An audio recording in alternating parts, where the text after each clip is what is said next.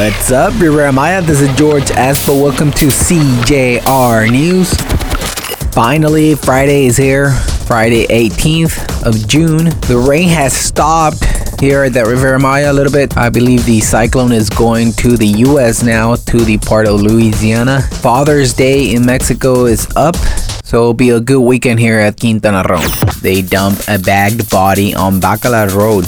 The bag body is already the second found in Bacalar in less than a week, in addition to a femicide that occurred last Saturday. Crocodile roams the streets of Cancun and scares people. Neighbors of a residential complex in Cancun reported to the emergency number that a crocodile was wandering in the condominium area.